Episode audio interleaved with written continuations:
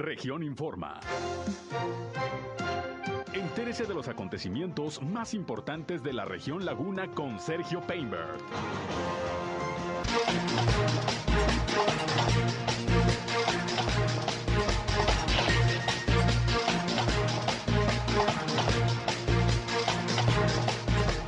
Atienden autoridades reporte de amenaza de alumno del CETI 59. Se reúne el fiscal de Coahuila con alcaldes de La Laguna. Ante el incremento en los accidentes viales, regresará el operativo radar en el Boulevard Ejército Mexicano en Gómez Palacio. En Torreón, el exgobernador de Oaxaca, Ulises Ruiz, presenta su libro Saldo blanco en el Día de la Mujer en Durango destaca hoy el gobernador José Rosa Saizpuru. Esto es algo de lo más importante, de lo más relevante que le tengo de noticias, de información aquí en esta segunda emisión de Región Informa. Gracias por acompañarnos, 13 horas, la una con cuatro minutos de este miércoles, ya 9 de marzo del año 2022. Les saludo como todos los días, soy Sergio Peinbert.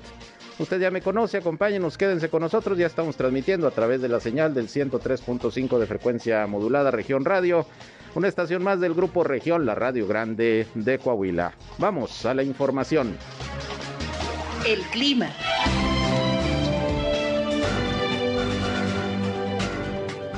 Eh, bueno, el día de hoy amanecimos con una temperatura mínima de 11.8 grados centígrados. Se espera que para mañana por la mañana nuevamente amanecemos con temperaturas de entre los 10 a 12 grados centígrados. El sistema frontal número 34 sigue ocasionando temperaturas de templadas a frescas aquí en la comarca lagunera y por la tarde temperaturas de cálidas a calurosas. Ayer tuvimos una temperatura eh, máxima de 33.5. Espero que hoy por la eh, tarde tengamos nuevamente temperaturas de los 32 hasta los 34 grados centígrados. Ayer por la tarde se registró, por, la noche, perdón, se registró una de manera ligera con vientos de 20 kilómetros por hora. Espero que tengamos estas mismas condiciones el día de hoy por la noche. El clima.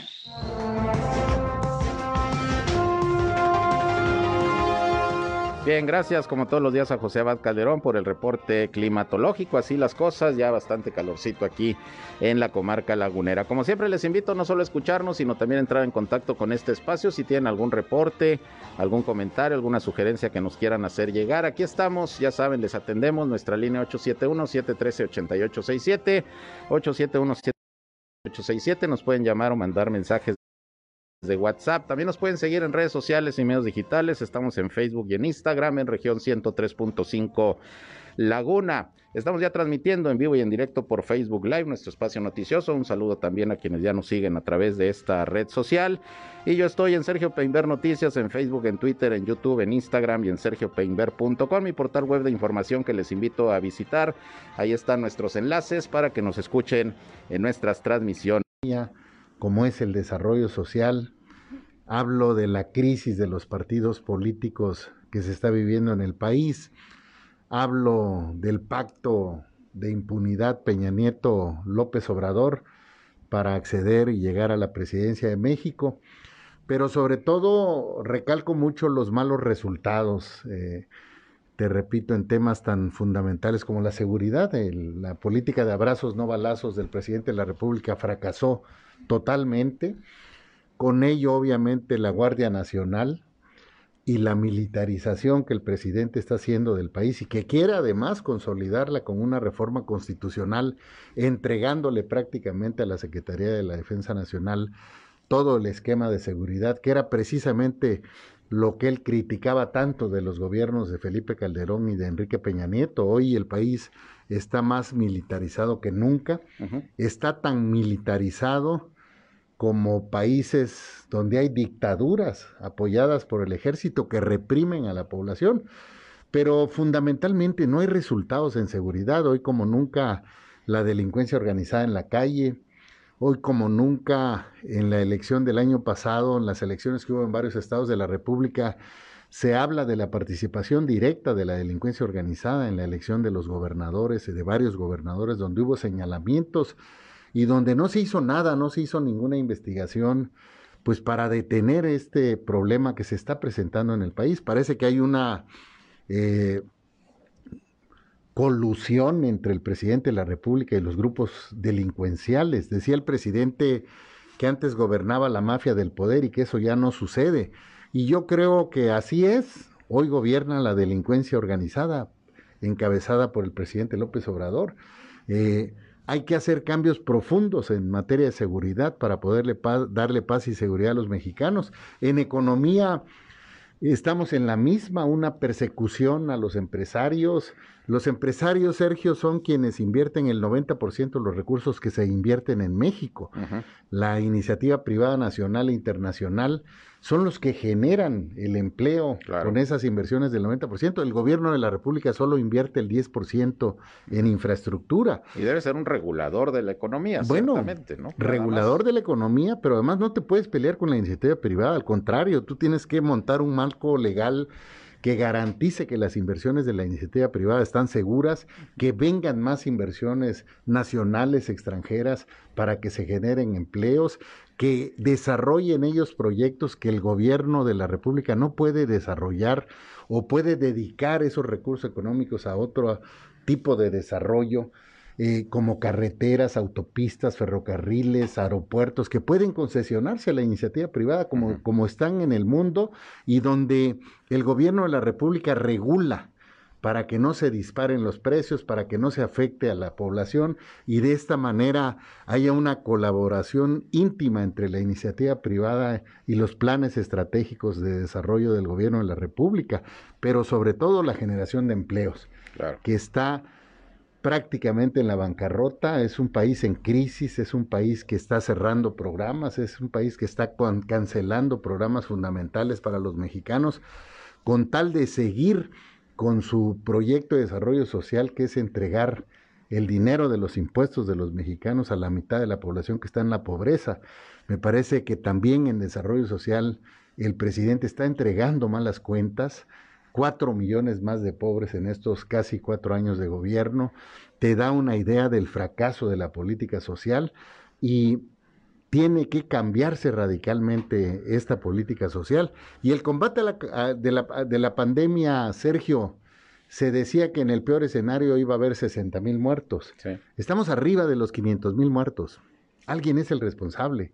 López Gatel, el presidente de la República el manejo irresponsable de la pandemia, el manejo irresponsable en las vacunas. Las está comprando Marcelo Ebrard, que es el secretario de Relaciones Exteriores. No están los órganos encargados de la salud del país, el ISTE, el Seguro Social, la Secretaría de Salud, que deberían ser los responsables en este manejo, no están participando. Decías no pelearse con la iniciativa privada, pero hay pleito con la iniciativa privada, con los medios de comunicación, con los organismos de la sociedad civil. Sí, Sergio. Este eh, problema de crispación que tiene el país, incluso yo te comentaría que lo que sucedió en el, en el estadio Querétaro, esta riña que hubo, es la crispación que hay en todos los ámbitos de la vida pública de México. Eh, las mañaneras son un recetario de odio y de violencia verbal que el presidente está provocando en los mexicanos. La muerte de periodistas, esta profesión que ahora es tan delicada ejercerla por ustedes aquí en el país, somos el país más peligroso para ejercer el periodismo y la comunicación.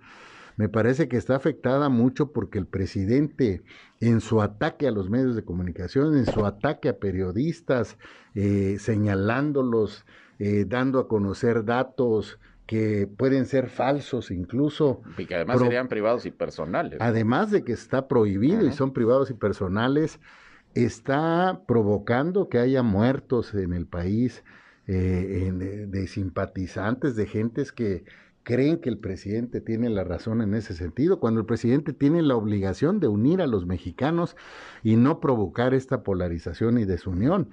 Me parece que en eso también está reprobado el presidente. ¿Qué quiero decir, Sergio? No hay resultados en el gobierno de López Obrador. Y hoy le estalla el asunto de la corrupción en su casa. Sus hijos, sus hermanos, sus tíos, sus primos, los funcionarios públicos.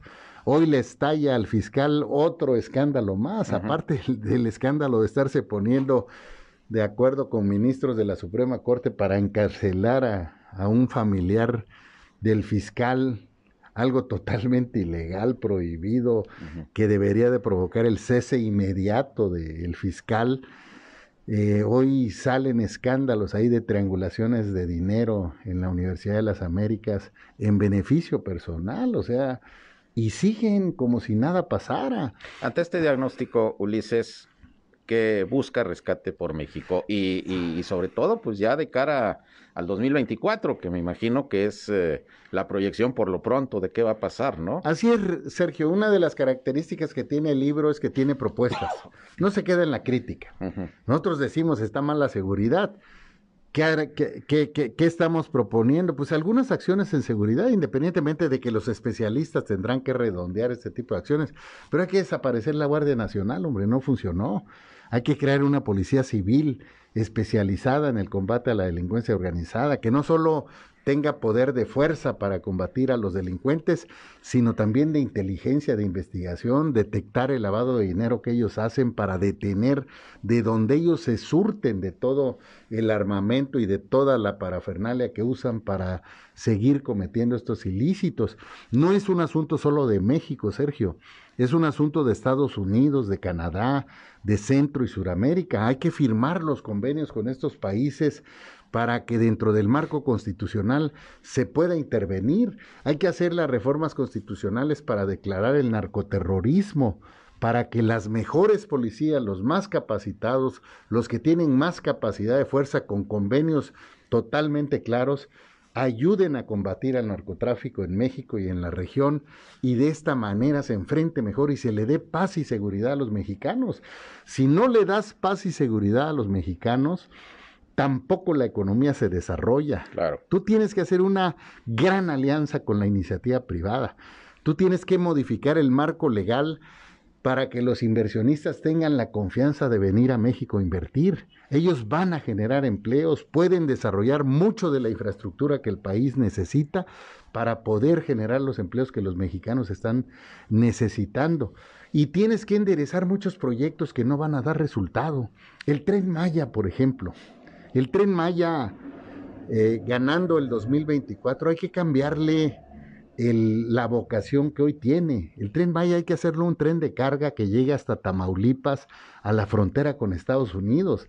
En el sur sureste del país lo que se necesita es cómo sacar la ganadería, cómo sacar los productos que se producen en gran escala en esa zona y cómo llegan con un transporte más barato, más directo, más seguro a los Estados Unidos donde tenemos el 80% del comercio. ¿Qué tienes que hacer con dos bocas?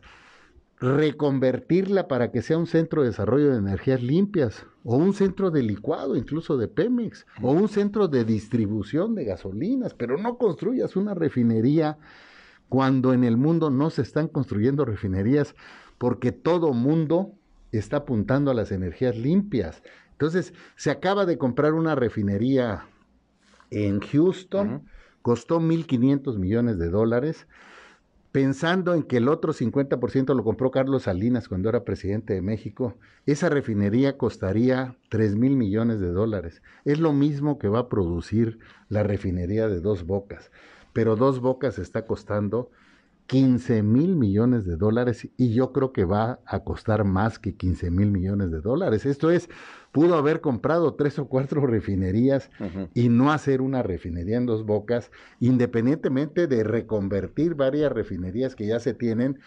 Para en estos 15, 18 años que quedan de petróleo se refine la energía pero irse preparando ya para lo que está sucediendo en el mundo, que son las energías limpias.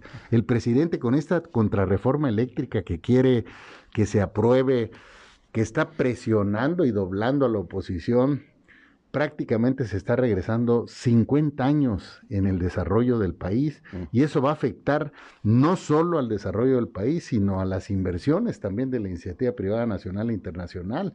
En materia de pandemia, tenemos que vacunar por lo menos al 80% de la población para conseguir la inmunidad. Hoy en México está vacunado aproximadamente el 40% de la población. Esto es, nos falta mucho para poder presumir que la pandemia está superada. Y otra, el desarrollo social, Sergio, sin duda hay que transformarlo totalmente. Hay que cambiar la política social que hay en el país. Hay que hacer una política social que le dé trabajo a la gente. que le dé proyectos productivos, invernaderos, donde se produce jitomate, calabaza, chile habanero, en fin, productos del campo, eh, agricultura bajo control se llama, que son toda una posibilidad de desarrollo de reactivar la economía. Aquí puedes invitar incluso a los migrantes para que inviertan. Sería igual a fondo perdido con la capacitación dada por el Estado mexicano, pero que le dé trabajo a la gente con la que tenga mejores ingresos. Puedes pensar en el ecoturismo en todas las zonas indígenas, puedes pensar en la comida autóctona que hoy está pagada a nivel eh, mundial y se busca mucho por parte del turismo nacional e internacional. Mm. Puedes pensar en proyectos de granjas piscícolas, camaronícolas, en talleres de costura, en vulcanizadoras, en talleres de cocinas, donde las eh, mujeres, los hombres que viven en pobreza extrema tengan una posibilidad de tener trabajo. Esto es incorporar al 50% de los mexicanos que hoy viven en la pobreza a la economía activa.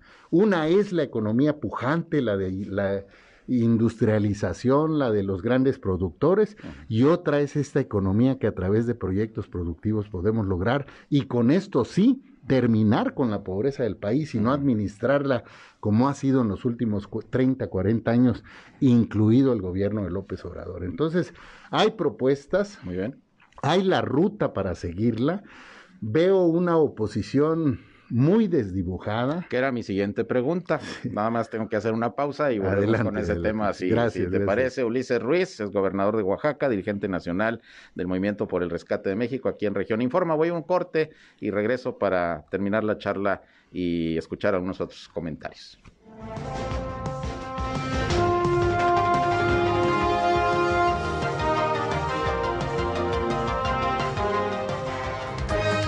Región Informa. Al aire, región 103.5. Continuamos en región Informa. Bien, continuamos aquí en región Informa y estoy platicando con Ulises Ruiz, ex gobernador de Oaxaca y además el dirigente nacional del Movimiento por el Rescate de México. Y antes de ir a la pausa, ya era una pregunta que, que yo le quería hacer, ya iba a entrar al tema. Ese es el diagnóstico que haces del gobierno del presidente López Obrador, pero ¿qué hay del diagnóstico de la oposición que prácticamente pues no la vemos tampoco por ningún lado, el contrapeso que debería existir precisamente hacia el gobierno? ¿Qué pasa ahí? Eh, tocas un tema fundamental, Sergio. Eh, en realidad no hay oposición en México. El partido, el PRI, está muy cooptado por el presidente de la República. Hoy dirigen al PRI eh, Alejandro Moreno y Moreira Rubén, que tienen señalamientos de desvíos de recursos en Coahuila, en Campeche. Eh, los trae el presidente del cinturón. Como decía yo, o votan en la Cámara o vote. Eh, me parece que le están haciendo el trabajo sucio a López Obrador. Es parte del pacto de impunidad que hubo entre Peña Nieto y López Obrador. Es parte de los 10 millones de votos de periodistas que votaron en el 2018 por acuerdo de Peña Nieto con López Obrador. Finalmente fue una elección pactada. Nadie le escatima al presidente que haya ganado la presidencia, pero la ganó pactada con el presidente de la República, Peña Nieto. Y en ese pacto está la entrega del PRI, en ese pacto está que el PRI se vuelva y haga el trabajo sucio del presidente López Obrador en las cámaras, en los gobiernos estatales, los están prácticamente entregando. Por eso los está invitando a embajadores por eso los está incorporando a su gobierno, porque al presidente no le importa que haya señalamientos de desvío si le sirven en su propósito de imponer a una de sus corcholatas en el 2024. Mm. Entonces, con el PRI no contamos, eh, cada vez va perdiendo más espacio, menos credibilidad. Y el PAN supuestamente iba a ser el, contrapeso. El PAN está en mayor, ¿no? Fíjate, está muy dividido, muy desdibujado. Ya se postuló también para la presidencial Marco Cortés los intereses de los dirigentes nacionales son evidentes que no son México, el PRD no se encuentra y en época de crisis eh, de partidos políticos y de democracia, Sergio, en el mundo y en el país, la alternativa son las candidaturas independientes o ciudadanas. ¿Por qué? Porque no hay una oposición, porque la tiene cooptada o amenazada el gobierno de la República. Y yo estoy seguro que cerca de 40 millones de mexicanos no son militantes de partidos, no son el voto duro de los partidos, no son gente que reciba programas sociales, son mexicanos libres que pueden cambiar el destino del país y de ahí pueden surgir muchas candidaturas. Yo pienso en las candidaturas independientes, pero en una enorme candidatura, no solo la candidatura a la presidencia de la República, también va a jugar todo el Senado de la República, van a jugar todos los diputados federales, van a jugar en varios estados diputados locales, presidentes municipales, gobiernos estatales. Entonces, si logramos construir una enorme candidatura, una agrupación nacional, un frente nacional de candidaturas independientes en las que todo mundo, desde el municipio, desde el distrito local, distrito federal, desde el Senado, desde las candidaturas a gobiernos estatales y la candidatura a la presidencia de México, estoy seguro que somos mucho más que los miembros de los partidos políticos, que el voto duro de los partidos políticos de oposición, y somos mucho más que Morena y sus cómplices, el Partido Verde, el PT, los que el PES que se reúnen en torno a ellos, y estoy seguro que este movimiento nacional de candidaturas independientes va a detener y va a ganar. La presidencia de México va a ganar gobiernos estatales en el Congreso, muchos espacios de diputados federales, senadores, diputados locales y de presidencias municipales. ¿Qué es lo que promovería el movimiento que encabezas. Es lo que estamos promoviendo, es lo que estamos platicando. No solo estamos presentando el libro, ayer tuvimos una reunión muy importante hablando precisamente de estos temas. Hay mucho interés, he estado en 15 capitales del país. No me voy a parar, voy a 500 municipios donde está el 75% del electorado y hay una enorme simpatía por esta posibilidad que tiene la sociedad, los mexicanos, de participar en política sin el lastre de los partidos políticos, las cargas negativas de los partidos políticos, pero sobre todo con el enorme compromiso de transformar a México con un proyecto muy claro, que es lo que no tiene López Obrador, no hay proyecto de nación. No hay planes para la nación, son ocurrencias del presidente lo que se está haciendo y obviamente está colapsando el gobierno de la República hay que detener, hay que rescatar a México y lo podemos hacer en el 2024 con este esquema de candidaturas independientes. Concluiría la conversación y la charla sin duda interesante y que mucho de ella podemos leer en este, en este libro. En ese camino, Ulises Ruiz se ve como posible aspirante a la presidencia de la vía, por la vía independiente. Estamos platicando, fíjate, con mucha gente. Hay mucho interés en los diferentes cargos. Se va construyendo.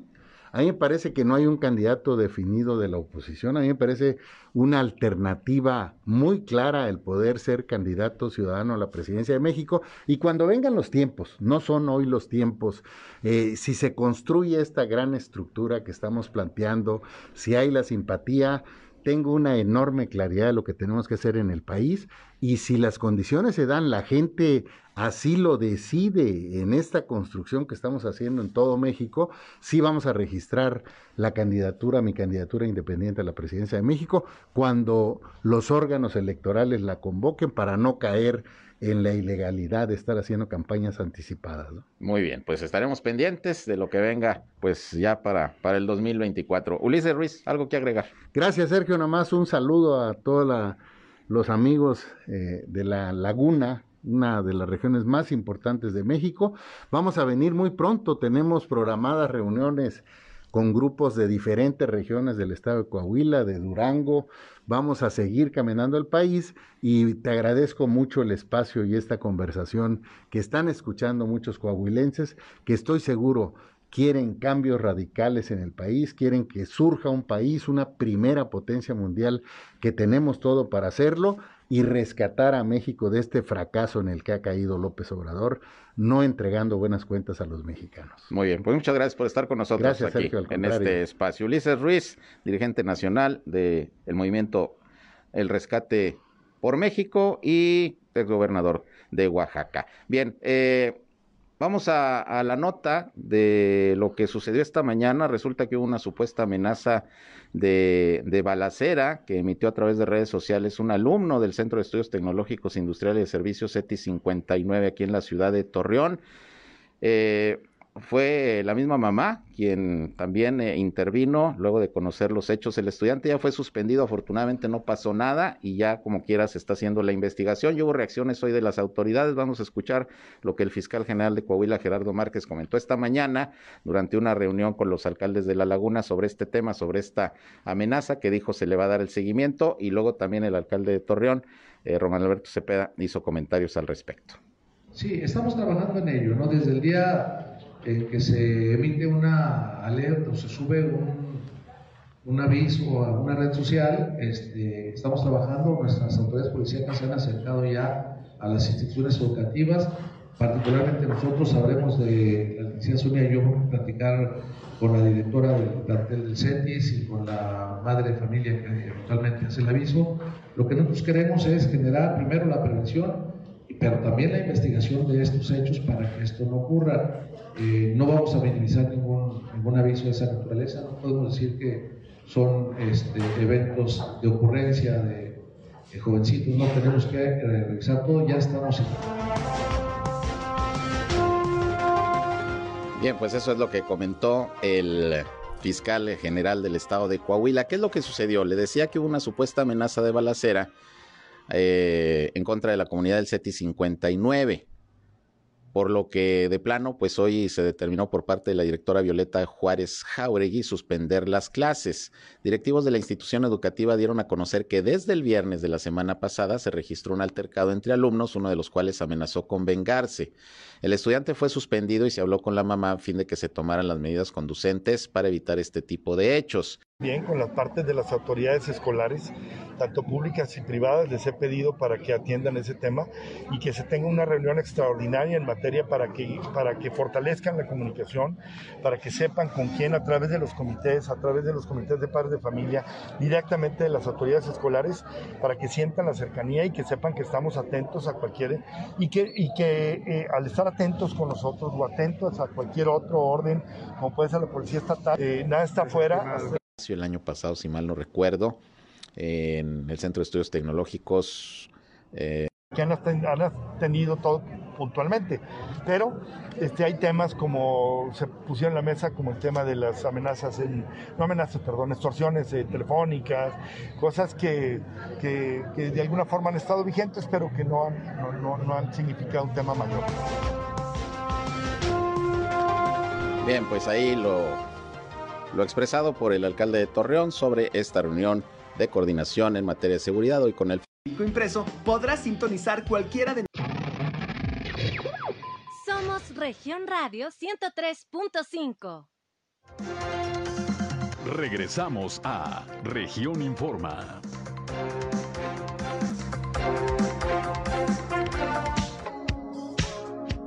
Si hago contacto en estos momentos con eh, Gustavo Díaz, quien es eh, el titular del Infonavit aquí en el estado de Coahuila, que nos tiene como siempre información importante, sobre todo hablar un poquito, aprovechando que acaba de conmemorarse el Día Internacional de la Mujer, pues cuáles son los beneficios y cuáles son los programas que en particular eh, se están dirigiendo a la mujer.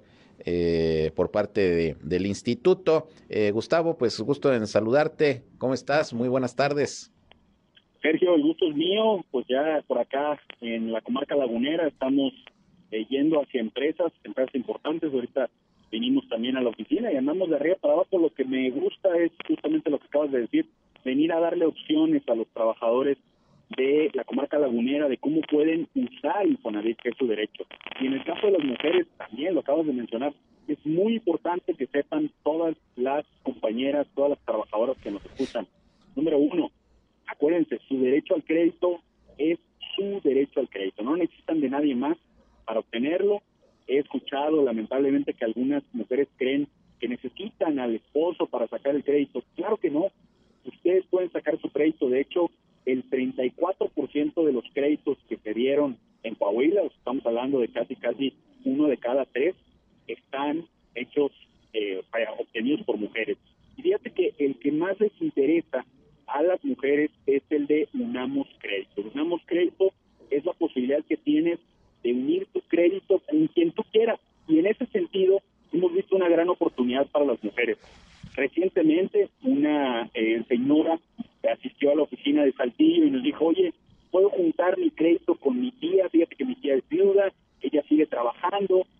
coche y nos juntamos pues para, para hacernos compañía, pero ya quisiéramos dejar de pagar renta. Pues claro que sí se puede, se puede juntar entre tíos y sobrinos, entre hermanas, entre primas, entre pareja, entre lo que sea.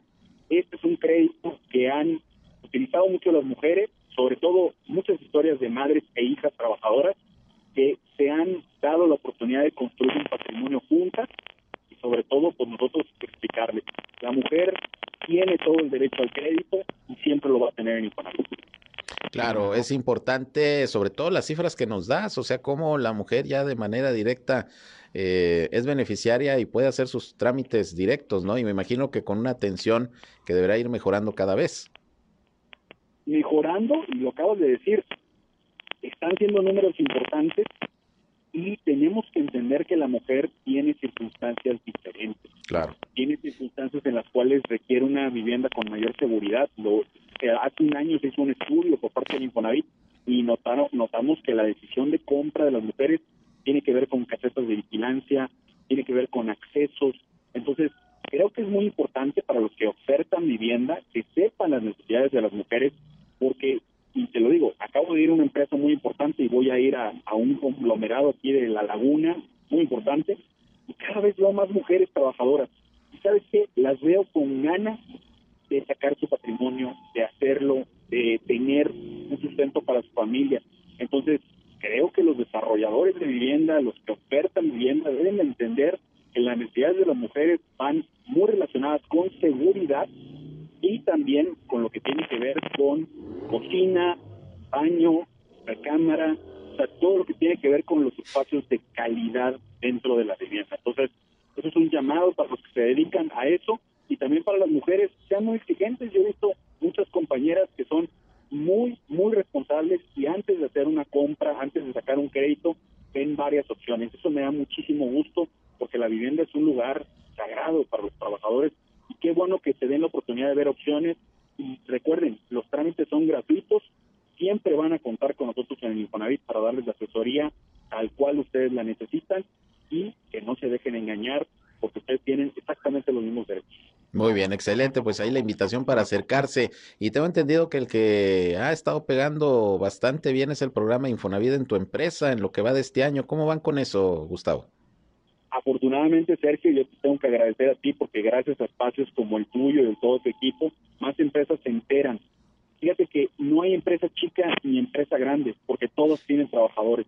La verdad es que si ustedes nos mandan un mensaje y se acercan con nosotros, podemos programar la visita, les hacemos una plática de lo que es el, el Infonavit en media hora y atendemos a los trabajadores directamente cara a cara. Eso a la empresa le conviene mucho porque, uno, sus trabajadores se ahorran tiempo, muchas veces son dudas de información, dudas que tienen que ver con Infonavit fácil, y en otras son trámites, trámites que podemos ahorrar el trayecto, ahorrar el tiempo. Y eso nos ayuda a todos porque los trabajadores que están seguros y que tienen las cosas más cercanas en su empresa duran más en esos empleos, son empleos de calidad. Entonces yo le hago la invitación a todas las empresas de la comarca lagunera que estén aquí de la parte de Coahuila para que podamos ir a su empresa. Mándenos un mensaje al 844 427 8258 844 427 8258 o así directamente que manden su mensaje. Yo sé que aquí nos mandarán la información para ir a su empresa, a su taller. Es que no es para menos, Sergio, de verdad. Yo cada vez que vengo me llevo más tarea y más trabajo y eso me encanta porque Torreón es muy importante para la delegación Coahuila. Una vez me, me preguntó un lagunero eh, por aquí me dice, oye, ¿por qué vienen tantas de estas Torreón? Eso no, no, no se veía mucho. Digo, es que Torreón es muy importante. Para nosotros nos representa casi el 40% de nuestras operaciones. Es la cartera más grande, es donde hay más patrones. Entonces, para la delegación Coahuila, Torreón es muy, muy importante. Por eso aquí me verán y cuentan de verdad con toda mi ayuda, y no solamente con la mía, con la de todos mis compañeros aquí en la oficina de Torreón, que estamos ubicados en Avenida eh, Juárez, ya nos conocen más o menos todos, estamos cerca de la central de autobuses, atendemos de ocho y media a dos y media de la tarde sin necesidad de cita, ahorita había muy poca gente, entonces si tienes chance, pues te puedes lanzar, todavía puedes alcanzar, llegas a las 2.29, te respetamos y te damos la atención.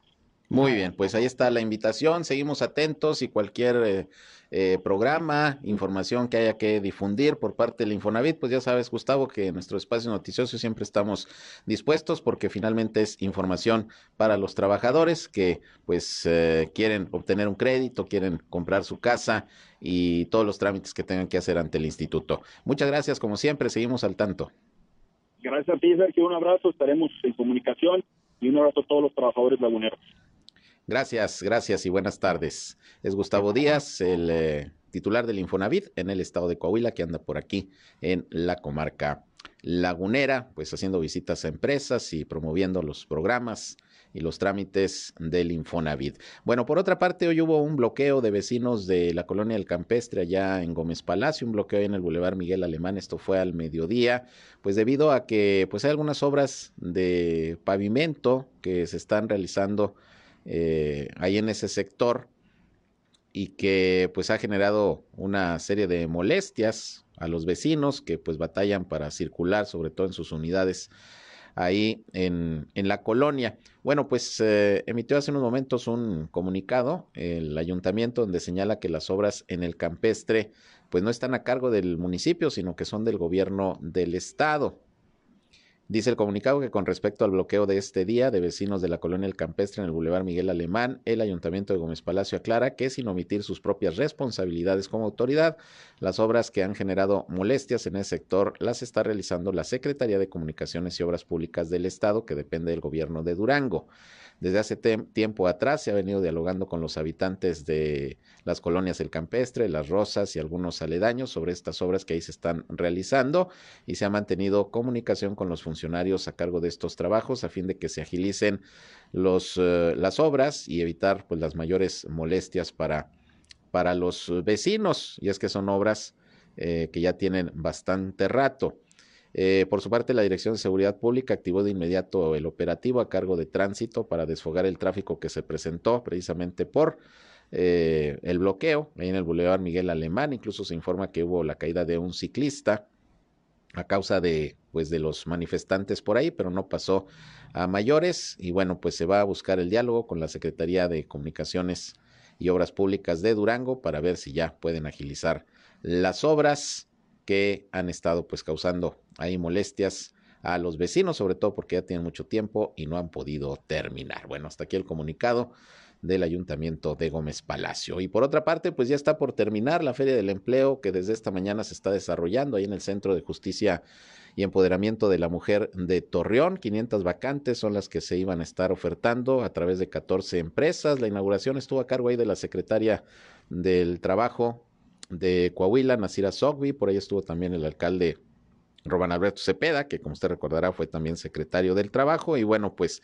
fue una feria del empleo dirigida sobre todo a las mujeres en el marco del Día Internacional de la Mujer, la primera feria del empleo de este año aquí en la ciudad de Torreón, de tres que según nos decía Guillermo Covarrubias, el titular del Servicio Nacional del Empleo aquí en la Laguna de Coahuila, tres se van a desarrollar, tres ferias del empleo, así como tales, pero pues casi cada semana se están desarrollando jornadas laborales a petición de